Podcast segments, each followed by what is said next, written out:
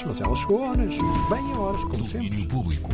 Domínio Público, edição das duas, Marta Rocha. Alô, Rui Estevão, cheguei a horas e com notícias frescas começo a olhar para o Lefest, que anunciou hoje a sua 16ª edição. O Festival de Cinema regressa a Lisboa e Sintra com 11 filmes na seleção oficial em competição, 11 filmes de várias cinematografias da Europa, Ásia e África. O filme de abertura será Crimes of the Future, que marca o regresso de David Cronenberg depois de alguns anos sem filmar. O realizador estará presente na sessão e fará uma conversa sobre o seu cinema.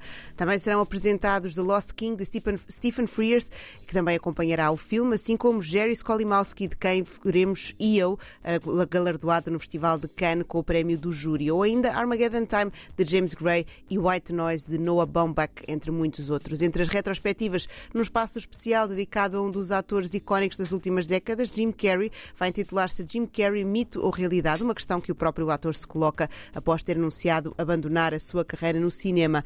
O Lefest vai ainda organizar uma retrospectiva abrangente dos filmes do movimento LA Rebellion, que surgiu nos anos 60 nos Estados Unidos, estando atento às vivências da comunidade afro-americana no país, reuniu uma série de realizadores associados à UCLA. Haverá uma exposição e reúne-se pela primeira vez na Europa os seus nomes de proa. Charles Burnett, Billy Woodbury, Julie Dash, Ben Caldwell e Hayley Jarima, que acompanharão os filmes e participarão em várias conversas. Há muito mais novidades, vamos trazer na próxima hora, já que, mas já que estamos no cinema, Rui Estevão, mantemos-nos, porque hoje estreia com o apoio da 3 o novo filme de Robert Ostlund, que arrebatou a Palma de Ouro em Cannes. É uma comédia, mas sobretudo uma crítica à sociedade do capital e do espetáculo, que se passa num, iate, num super iate de luxo. Entrevistado pela Teresa Vieira, Robert Ostlund explica a estrutura do filme. A estrutura do filme surgiu, na verdade, da área temática em que estava interessado, na noção de beleza e sexualidade como moeda. E acho que há duas razões para o meu interesse nesse tema. Primeiro, conheci a minha mulher e ela é fotógrafa de moda. Depois, o segundo aspecto foi que, durante o movimento Me Too, pensei que era curioso que não se estava a discutir a nudez e a sexualidade enquanto uma moeda. O poder como uma moeda. Então achei que poderia ser interessante discutir isso a parte de uma perspectiva masculina, de um homem que usa a sua beleza e sexualidade como uma moeda. E queria ver isso em três mundos diferentes.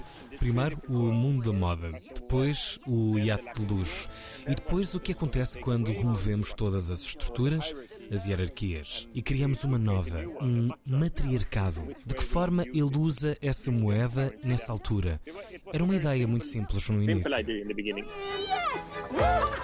É o Triângulo da Tristeza, filme de Robert Ostlund, que estreia hoje em Portugal com o apoio da Teresa. Entrevista ao realizador no domínio público deste sábado e mais sobre o filme com a Teresa Vieira hoje às 6h20 da tarde no domínio público extra. Mas calma, que ainda não acabou, tenho ainda mais cinema e mais sugestões para esta noite. Hoje o Doc Lisboa dá um salto ao passado. Joana Souza diz-nos que o festival vai mostrar hoje Catembe, um filme português que, no tempo de outra senhora, levou mais cortes que um pedaço de tecido no alfaiate.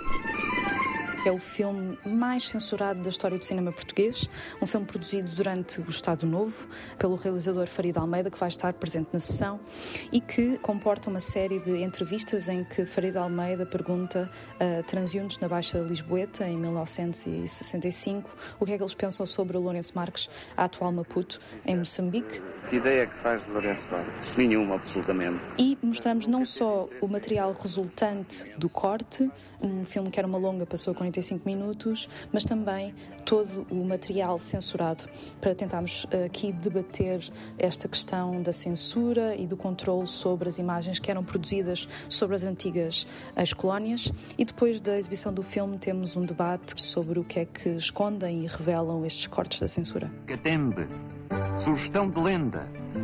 De lenda ancorada Catembe, o filme mais censurado nos tempos do Estado Novo, passa hoje no DOC Lisboa com direito a debate sobre a censura no regime de Salazar. São já muitos planos para hoje e para o futuro do cinema. Na próxima hora eu trago mais e outras coisinhas. Combinado. Marta Rocha, edição das duas. Domínio público. Até já.